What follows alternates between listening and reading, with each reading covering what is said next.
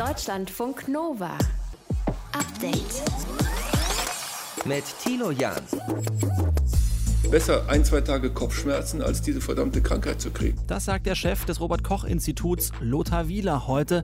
Und damit grüßt euch an diesem Freitag zum Update-Podcast. Ja, zusammen mit Gesundheitsminister Jens Spahn hat Wieler die aktuelle Corona-Lage in Deutschland eingeordnet. Die Infos dazu gibt's gleich für euch. Kopfschmerzen bekommen aber einige, wenn sie sehen, wie Bürgermeister, Geistliche und Polizeibeamte sich vordrängeln, sich impfen lassen, obwohl sie noch gar nicht an der Impfreihe sind. Die Bundesregierung will dafür jetzt 25.000 Euro Strafe einführen.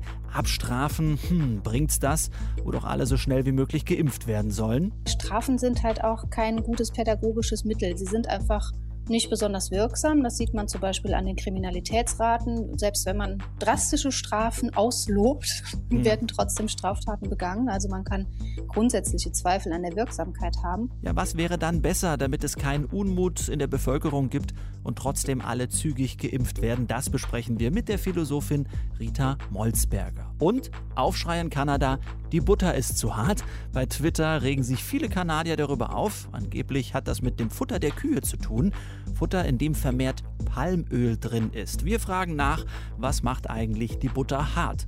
Außer der Kühlschrank. Das Update für euch an diesem 26. Februar. Schön, dass ihr mit dabei seid. Deutschlandfunk Nova. Ja, nächste Woche, da wissen wir, wie es weitergeht mit den Corona-Maßnahmen bei uns in Deutschland. Spätestens nach dem Bund-Länder-Treffen ist das hoffentlich klar. Die einen wollen den Lockdown nochmal verschärfen, runter mit den Zahlen, am besten so weit es geht Richtung Null. Die anderen wollen jetzt endlich mal Schluss machen mit den Maßnahmen. Auf eins können sie sich aber alle einigen. Wir alle wollen ja unseren Alltag zurück. Sagt heute nochmal der Chef des Robert-Koch-Instituts, Lothar Wieler, hat zusammen mit Bundesgesundheitsminister Jens Spahn die aktuelle Corona-Lage vorgestellt. Mathis Dirkes aus unserem Nachrichtenteam hat es für uns gescannt. Hatten die beiden denn gute Nachrichten heute? Ja, also die hatten sie schon. Da ging es vor allem um den Fortschritt beim Impfen. Also sie haben gesagt, immer mehr über 80-Jährige sind geimpft und immer weniger von ihnen stecken sich mit Corona an.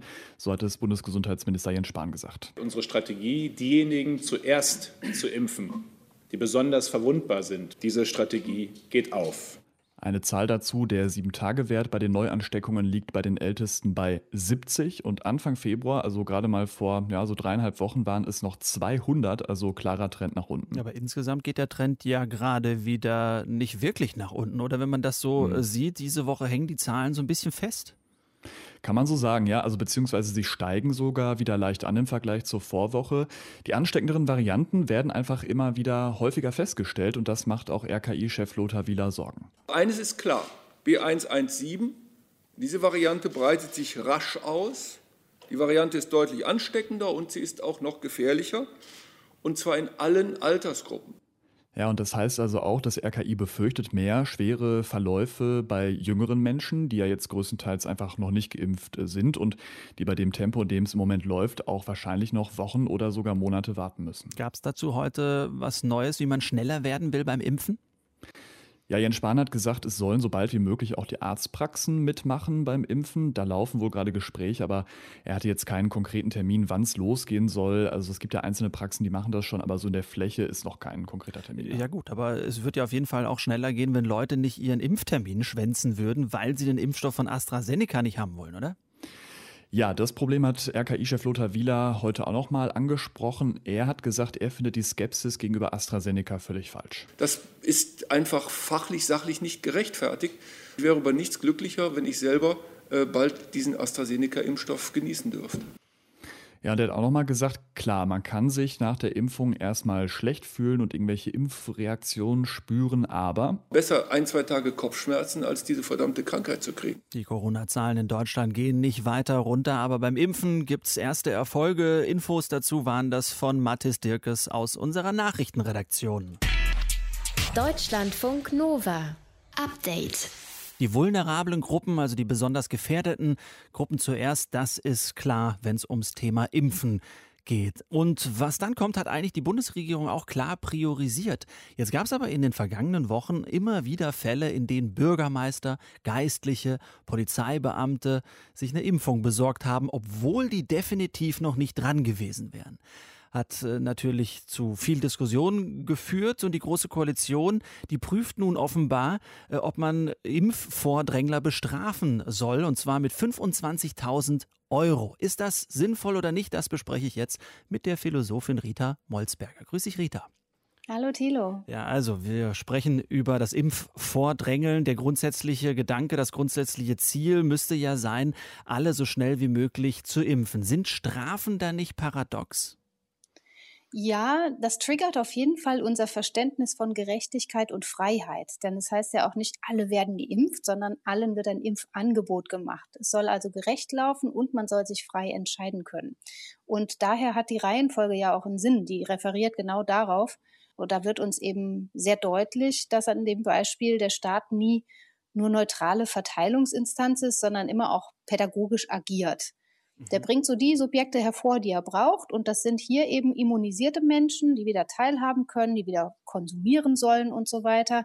Ähm, und insofern müssen wir diesen Paradox vielleicht einfach äh, zugeben, dass wir wenig Solidarität in den letzten Jahren eingeübt haben, sondern mehr Konkurrenz und Wettbewerb und das fällt uns jetzt auf die Füße. Ja gut, aber folge dem müsste man sagen, wenn er pädagogisch wirken soll, der Staat, dann macht er alles richtig mit Strafen, oder nicht?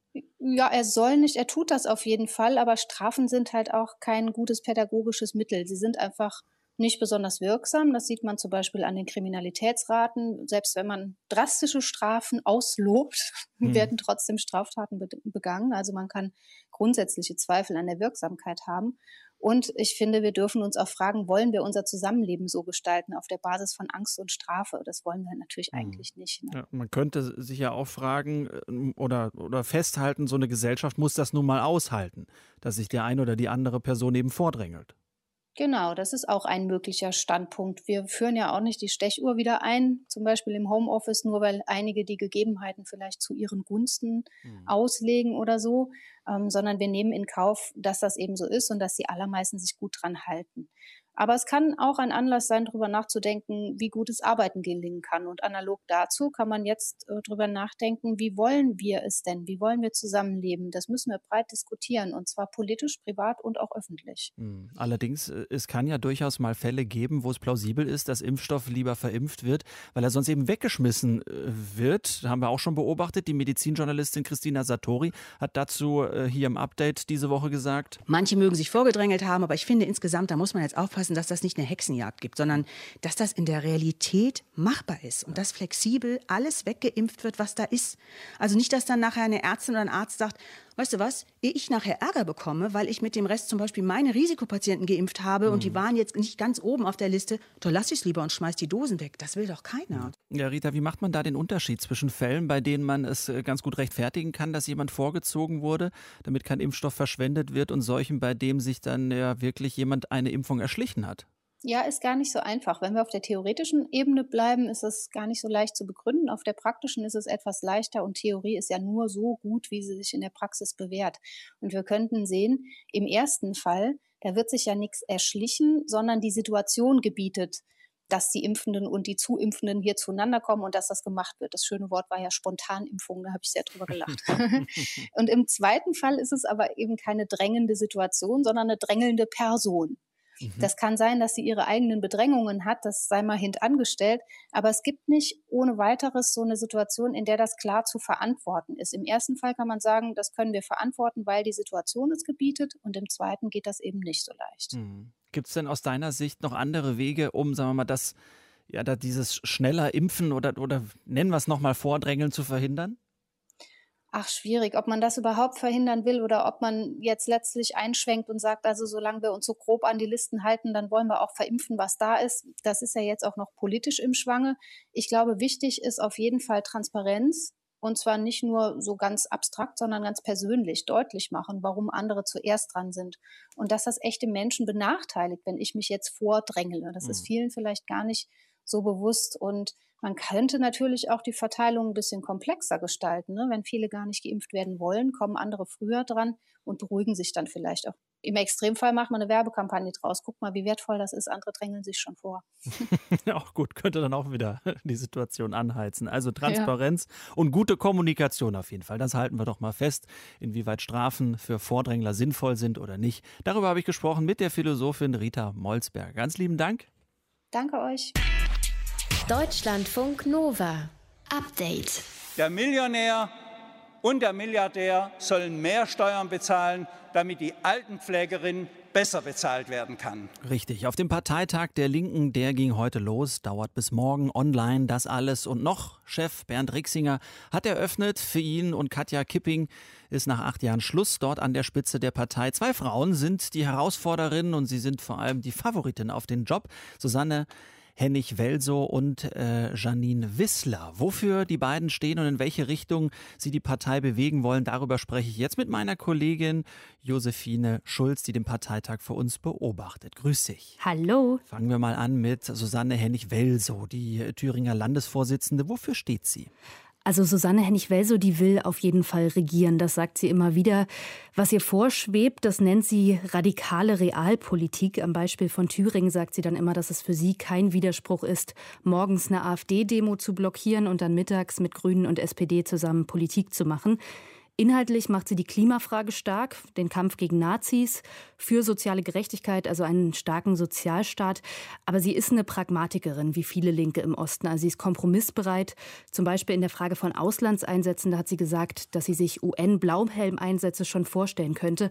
Und das ist in der Partei eine sehr umstrittene Position. Hm, auf der anderen Seite die hessische Fraktionschefin Janine Wissler. Was hat die vor? Ja, Janine Wissler ist sicher im Auftreten und in den Positionen die radikalere, wenn man so will, von beiden. Sie kommt sehr aus der aktivistischen Ecke von sozialen Bewegungen und das ist ihr auch ganz wichtig. Also, dass man mit denen zusammen auf der Straße, im Dannenröder Forst, in Betrieben kämpft. Sie fordert Vergemeinschaftung, fordert massive steuerliche Umverteilung und macht auch das Klimathema sehr stark.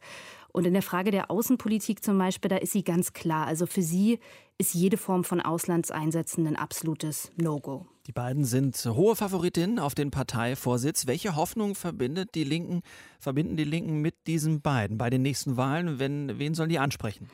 Also ich habe den Eindruck, dass es erstmal eine große Hoffnung gibt, nämlich dass jetzt mit den beiden die Linke diese Grabenkämpfe der letzten Jahre, diese internen Feindschaften ein Stück weit hinter sich lässt, dass man sich nicht ewig nur wieder mit sich selbst beschäftigt, sondern endlich mal nach vorne guckt. Was man jetzt von denen erwartet, wen die ansprechen sollen, da gehen die Erwartungen, glaube ich, auseinander. Also es gibt in der Linken seit langem sehr unterschiedliche Ansichten über die strategische Ausrichtung, welche Prioritäten man setzen soll, auf welche Zielgruppen man sich stärker konzentrieren soll. Also spricht man eher die jungen Aktiven in den Städten an, aus der Klimabewegung, aus der Seenotrettung, oder konzentriert man sich eher auf die ja, klassischen Arbeiter, die Rentner, die Arbeitslosen. Ich denke mal, allen in der Partei wird man es da sicher nie recht machen können, aber beide, Hennig Welso und Janine Wissler, werden eben das Thema soziale Gerechtigkeit und Klimaschutz ganz stark machen. Man wird jetzt im Wahlkampf vor allem auf die sozialen Folgen von Corona abzielen. Und ich denke, eine zentrale Linie wird sein, dass man potenzielle oder enttäuschte Grünen und SPD-Wähler gewinnen will, indem man sagt, die Linke ist die einzige Partei, die soziale Gerechtigkeit und Klimaschutz verbindet. Mhm. September, da ist äh, Bundestagswahl. Deine Einschätzung, würde die Linke unter diesen beiden Parteivorsitzenden Bundesebene Protestpartei eher sein oder offen für eine Koalition? Also da gehen die Vorstellungen der beiden tatsächlich äh, sehr auseinander. Susanne Hennig-Welzow, wie gesagt, will unbedingt, dass die Linke in Regierungsverantwortung geht. Sie sagt, wenn man die Chance hat und verweist da immer auf Thüringen, die Lebensbedingungen der Menschen konkret zu verbessern, dann muss man das machen. Janine Wissler ist da skeptischer, sagt, sie würde das nicht grundsätzlich ausschließen, aber für sie hängt es ganz klar an Inhalten. Also zum Beispiel die friedenspolitische Linie der Linken wäre sie nicht bereit aufzugeben. Für sie müsste es dann einen ganz grundlegenden Politikwechsel nach links geben, damit sich das lohnt. Und es gab jetzt beim Parteitag heute auch schon Diskussionen mit den Delegierten und Reden. Und da gab es ganz unterschiedliche Meinungen zu dem Thema. Also zum Beispiel Katja Kipping, die bisherige Parteivorsitzende, hat sehr für eine Regierungsbeteiligung geworben. Von den Delegierten haben aber auch viele gesagt, dass sie nicht wollen, dass die Positionen der Linken verwässert werden. Also sollte der unwahrscheinliche Fall eintreten, dass es für eine rot-rot-grüne Regierung im Bund reichen könnte, dann wäre die Linke da sicher erstmal grundsätzlich offen. Aber ob es dann tatsächlich dazu kommt, da spielen natürlich dann noch ganz viele andere Faktoren eine Rolle. Also, mhm. ja. Absolut. Heute und morgen findet der Parteitag der Linken statt. Neben der Doppelspitze wird übrigens auch die komplette zweite Reihe neu gewählt. Da ist dann sowas wie Bundesgeschäftsführer damit dabei, Schatzmeister, stellvertretende Vorsitzende und so weiter. Wir haben da den Blick drauf. Auch morgen in unserer Sendung Endlich Samstag für den Moment hatte die Information Josephine Schulz. Deutschlandfunk Nova. Update. Ja, seit Corona da ist, da werden wir auch zwangsläufig irgendwie zu Expertinnen und Experten in Dingen, die wir vorher eigentlich noch gar nicht richtig kannten. Wir wissen was über Virenübertragung, Inzidenzwerte, Impfstoffe und auch äh, über und die unterschiedlichen Arten von Atemschutzmasken wissen wir was. Masken gibt's viele, klar. Das wissen die Menschen von Stiftung Warentest auch und haben natürlich den Test gemacht. Caro Bredendig aus unserem Team hat sich das Ergebnis genauer angeschaut. Was für Masken wurden da genau geprüft? Es ging um FFP2-Masken. Äh, die werden ja gerade besonders empfohlen als Schutz in der Pandemie, ähm, weil sie eben deutlich besser helfen als normale Stoffmasken und sie schützen auch besser als diese blau-weißen medizinischen Masken. Äh, denn FFP2-Masken, die halten ja auch Aerosole ab und helfen deshalb sehr im Kampf gegen die Verbreitung von Corona. Aber Julia Witt von Stiftung Warentest sagt auch, ähm, bei den FFP2-Masken gibt es natürlich große Unterschiede. Deswegen haben sie zehn Modelle getestet. Der Markt der Masken ist natürlich riesig und deswegen können wir nur ein Schlaglicht drauf werfen. Wir haben an ganz verschiedenen Orten eingekauft, zum Beispiel Baumärkte, Drogerien, aber auch im Onlinehandel und haben uns die Masken dann angeguckt und alle Masken, die wir gekauft haben, haben ein Zertifikat zertifiziert. Heißt, äh, diese zehn Modelle sollten eigentlich schon mal per se von äh, solider Qualität sein, äh, weil sie entsprechen den gesetzlichen Anforderungen hier bei uns. Das erkennt man an dem aufgedruckten CE-Zeichen und dahinter kommt eben immer eine vierstellige Zahl, die steht für die jeweilige Prüfstelle. Ja gut, was genau hat Stiftung Warentest da jetzt geprüft bei diesen zehn Modellen? Ja, das Wichtigste ist natürlich, halten die wirklich Aerosole ab? Und äh, da war das Ergebnis sehr gut. Alle zehn halten mindestens 99 Prozent dieser Partikel ab. Also schon mal perfekter Schutz. Kann man Haken dran machen. Das ist äh, schon beruhigend zu hören. Aber mhm. wie sieht es denn mit dem Komfort aus? Weil mein Eindruck ist auch so ein bisschen nicht, mit jeder Maske lässt sich gleich gut atmen. Das geht ja bei manchen schwieriger und dann wird es oft mal stickig. Ja, das haben sich die Tester auch angeschaut. Dafür wurden die Masken auf einen künstlichen Prüfkopf gezogen. Der wurde dann an so eine Art künstliche Lunge angeschlossen und ein Sensor hat dann gemessen, wie viel Widerstand es durch die Maske gibt beim künstlichen Ausatmen. Und da haben einige der Modelle nicht so gut abgeschnitten, sagt Julia Witt von Stiftung Warentest. Bei drei von zehn Masken war der Atemwiderstand so hoch, dass wir sie als wenig geeignet eingestuft haben. Das heißt, das Atmen fällt einfach zu schwer. Und das ist natürlich gerade für Menschen, die vorbelastet sind oder älter sind, sehr anstrengend zu atmen. Und diese Masken haben wir dann auch gar nicht mehr weiter getestet. Das waren die Modelle von Rossmann und von DM und die Marke Hugoson. Äh, die haben alle eine hohe Filterwirkung, also auch sie schützen vor den Aerosolen. Aber diese drei Modelle erschweren eben gleichzeitig auch das Atmen, äh, so das Testurteil. Also wir halten fest, drei von zehn Masken schon mal tendenziell anstrengend bzw. unangenehm. Wie sieht es denn aus bei, dann bei den anderen Modellen, was zum Beispiel den Sitz angeht? Weil wie so eine Maske am Gesicht ja anliegt, ist ja entscheidend für den Schutz. Ja, genau. Auch da waren die Ergebnisse unterschiedlich. Wie gut die Masken passen, ähm, wurde dann nicht an einem künstlichen Kopf getestet, sondern an echten Menschen. Und die waren auch extra danach ausgewählt, ja, dass sie eben auch unterschiedliche Gesichtsformen haben. Ne? Dicker, dünner, länger, breiter und so weiter. Und die mussten dann mit diesen Modellen auf ein Laufband gehen oder das Alphabet aufsagen, also sprechen, also einfach Alltagsbewegungen machen. Und eigentlich sollten FFP2-Masken ja so konzipiert sein, dass sie möglichst vielen unterschiedlichen Menschen gut passen, egal ob jetzt jemand eine große oder eine kleine Nase hat. Aber fast jedes getestete Modell hat mehreren der Versuchspersonen nicht gut gepasst, sodass das dann immer an irgendeiner Stelle nicht dicht war. Und das ist natürlich schlecht. Und das war vor allen Dingen bei dem Modell Luxo, ähm, das gibt es bei Obi, also im Baumarkt. Das hat nur bei der Hälfte der Leute perfekt gepasst. Hm, letztendlich, sagt Stiftung Warentest, hat nur eine dieser zehn getesteten FFP2-Masken alle Kriterien voll erfüllt. Und zwar äh, die Maske mit dem sperrigen Namen 3M Aura 9320 Plus. ähm, Gibt es online zu kaufen, kostet aber auch aktuell 4 Euro pro Stück. Ähm, aber diesen ganzen Namen und äh, überhaupt die ganzen Ergebnisse kann man sich natürlich auch auf der Seite von Stiftung Warentest nochmal mhm. online nachschauen. Äh, heißt das aber jetzt, man muss sich Sorgen machen, wenn man äh, eine andere, ein anderes Modell als dieses 3M Aura 9320 Plus besitzt? Nee, das würde ich nicht sagen, weil ähm, es kann ja sein, dass zum Beispiel das Modell von Obi dir persönlich super gut passt und bei deiner Gesichtsform eben komplett dicht ist. Und das kann man auch leicht selber zu Hause überprüfen, sagt Julia Witt. Sie setzen sie auf und dann atmen Sie mal ganz tief ein und aus. Und wenn die Maske sich nicht bewegt, dann ist es sicher, dass sie nicht gut sitzt. Die muss sich so ein bisschen aufblähen und ein bisschen anziehen wieder. Für Brillenträger ist es noch ein bisschen leichter, weil wenn die Brille beschlägt, ist die Maske auch nicht dicht und dann sollten Sie nachjustieren.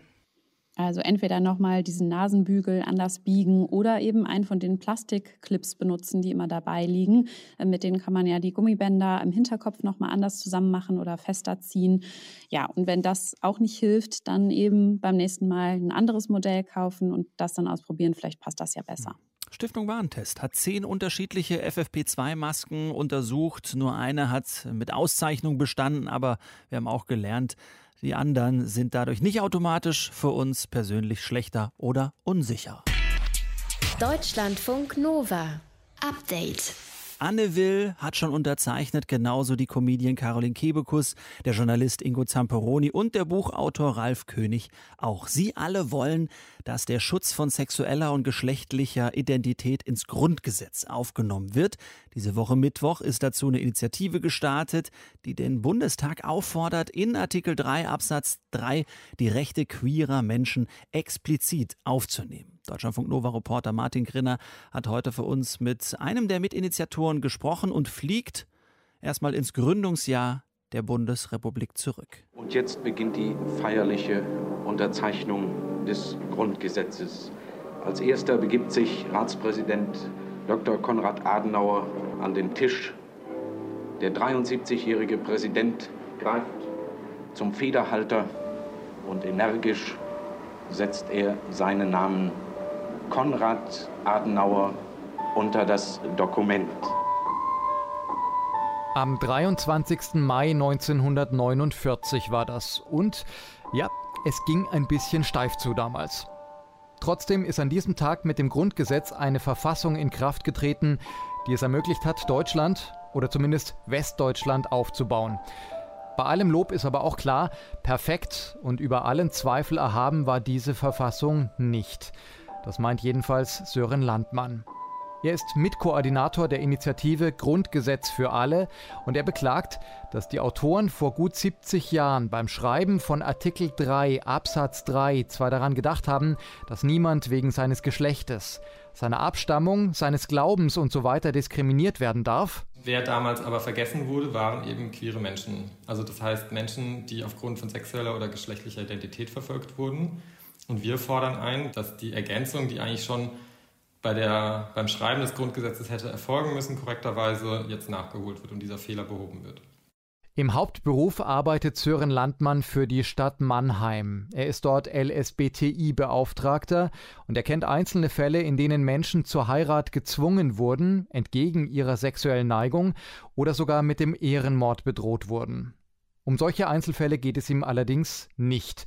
Der Wunsch, das Diskriminierungsverbot auszuweiten, soll eher einen Schutz vor der Verfolgung durch Staatsorgane zementieren und in der Verfassung festschreiben. Und wir sind momentan zum Glück in einer Situation, wo in Deutschland wir auf einem guten Weg sind, viele Sachen sich positiv entwickelt haben, aber wir müssen ja nur mal einen Blick zu unseren Nachbarländern äh, werfen. In Polen, in Ungarn, da haben sich die Uhren ganz schön zurückgedreht der Rollback, der dort passiert ist, trifft die queere Community existenziell und führt auch wirklich dann auf diesem Wege wieder zu Gewalt- und Hassverbrechen aus der Gesellschaft gegenüber eben schwulen, lesben, bi, trans, intergeschlechtlichen Menschen. Mehrere Gesetze, die in den letzten Jahren vom Bundestag verabschiedet wurden, haben die Situation von Schwulen und Lesben in Deutschland verbessert. Stichwort Ehe für alle oder Schutz vor Konversionstherapien. Die Initiative Grundgesetz für alle hat aber die Befürchtung, dass diese Gesetze auf wackeligen Beinen stehen, wenn sie nicht durch die Verfassung geschützt werden, sondern von der aktuellen politischen Lage abhängig sind. Wir wissen nicht, wie der nächste Bundestag aussieht von der Zusammensetzung. Und diese ganzen Fortschritte wären aber durch ähm, sagen wir mal, eine negative Entwicklung recht unkompliziert wieder abzuwickeln. Es wäre wahrscheinlich überhaupt kein Problem zu sagen, okay, wir, wir ändern nochmal das Abstammungsrecht. Ans Grundgesetz, und das ist ja auch gut so, kann man halt so schnell nicht mehr ran. Das kann man aufgrund der Mehrheitsverhältnisse nicht so schnell ändern. Und es hat auch nochmal eine ganz andere äh, Tragweite. Im Moment ist die Lage günstig. Eine Zweidrittelmehrheit im Bundestag für ein Diskriminierungsverbot von Menschen aus der LSBTI-Community scheint realistisch. Und weil ohnehin darüber diskutiert wird, den entsprechenden Paragraphen zu ändern, der Rassebegriff, der im Gesetzestext im gleichen Absatz auftaucht, soll ja gestrichen werden, besteht jetzt die Chance, gleich Nägel mit Köpfen zu machen.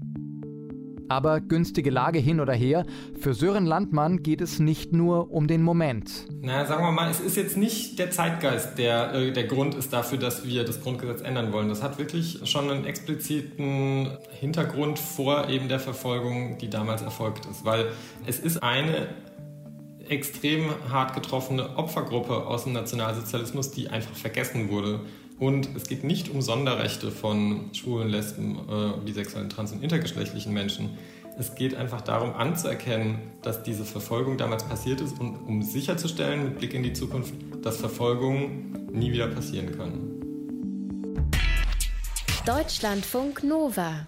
Update. Ja, die ist definitiv zu hart, finden viele Kanadierinnen und Kanadier und meinen damit die Butter. Unter dem Hashtag Buttergate teilen viele ihre Beobachtung. Nicht mal nach längerer Zeit außerhalb des Kühlschranks soll die Butter dort streichzart gewesen sein. Eine Kochbuchautorin hat dann nachgeforscht und herausgefunden, die harte Butter muss wohl daher kommen, dass die Kühe eine neue Zutat im Futter hatten, nämlich Palmöl. Daraufhin gab es natürlich eine Menge Kritik, denn für die Produktion von Palmöl, das wissen wir alle, wird ja Regenwald abgeholzt. Aber was macht eine Butter wirklich hart? Darüber spreche ich mit Daniela Krehl. Sie ist Ernährungsexpertin von der Verbraucherzentrale in Bayern. Frau Krehl, welchen Einfluss hat denn das Futter der Tiere auf den Härtegrad der Butter?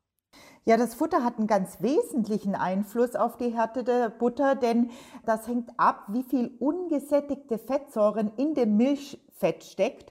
Und äh, das ist wiederum abhängig, was die Kühe an äh, Futter erhalten haben, denn besonders viel frisches Grünfutter führt dazu, dass äh, viele ungesättigte Fettsäuren drin sind und dann ist die Butter streichfähig.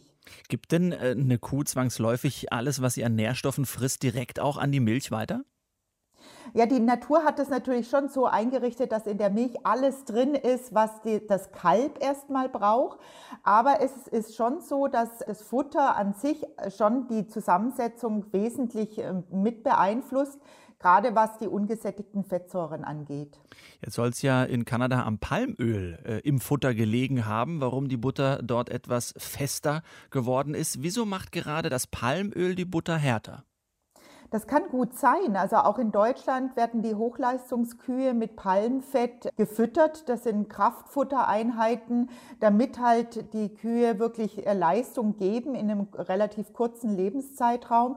Und äh, das Palmöl hat sehr viele gesättigte Fettsäuren und das geht natürlich dann wiederum in die Milch über und führt dazu, dass die Butter härter ist als bei Kühen, die frisches Gras bekommen. Hm, eine andere Theorie, die aber schnell wieder verworfen wurde, war, die kanadischen Wintertemperaturen hätten die Butter dort härter gemacht. Äh, wie ist das? Welchen Einfluss haben denn die Jahreszeiten auf den Härtegrad der Butter? Also der Gedanke ist ganz nett und er hat schon auch eine gewisse Wahrheit, denn es ist nämlich so, dass gerade im Sommer natürlich die Kühe eher auf der Weide stehen und frisches Grünfutter bekommen und dadurch dann natürlich die ungesättigten Fettsäuren deutlich höher im Milchfett sind. Und im Winter, wenn sie dann eher auf Silage umsteigen, kann es schon auch hier in Deutschland sein, dass die Butter etwas härter ist. Allerdings machen viele Molkereien da ein Mischfett daraus. Das heißt, Winter- und Sommerbutter wird vermischt, so dass man immer eine relativ gleichbleibende Qualität hat. Mhm. Im Übrigen, die irische Butter ist ja bekannt für die Streichfähigkeit und das ist nämlich auch wiederum der Grund, weil die Kühe nämlich wirklich das ganze Jahr auf grüner Weide Gras gefüttert bekommen oder Gras fressen und äh, dementsprechend ist die Butter auch goldgelb und streichfähig. Kann man denn sagen, was für uns Menschen gesünder ist? Die harte oder die weiche Butter? Definitiv die weiche, denn die ungesättigten Fettsäuren sind Fettsäuren, die wir selber nicht produzieren können, die wir aber für unsere tägliche Ernährung benötigen. Das heißt, wir müssen die über die Nahrung aufnehmen und das heißt, eine streichfähige Butter ist auf jeden Fall die gesündere Variante. Sagt Daniela Krehl, Ernährungsexpertin bei der Verbraucherzentrale in Bayern. Sie hat uns erklärt, was die Butter eigentlich so hart macht. Danke fürs Gespräch. Ich sage auch danke. Deutschlandfunk Nova. Update. Montag bis Freitag, immer zwischen 18 und 20 Uhr. Mehr auf deutschlandfunknova.de.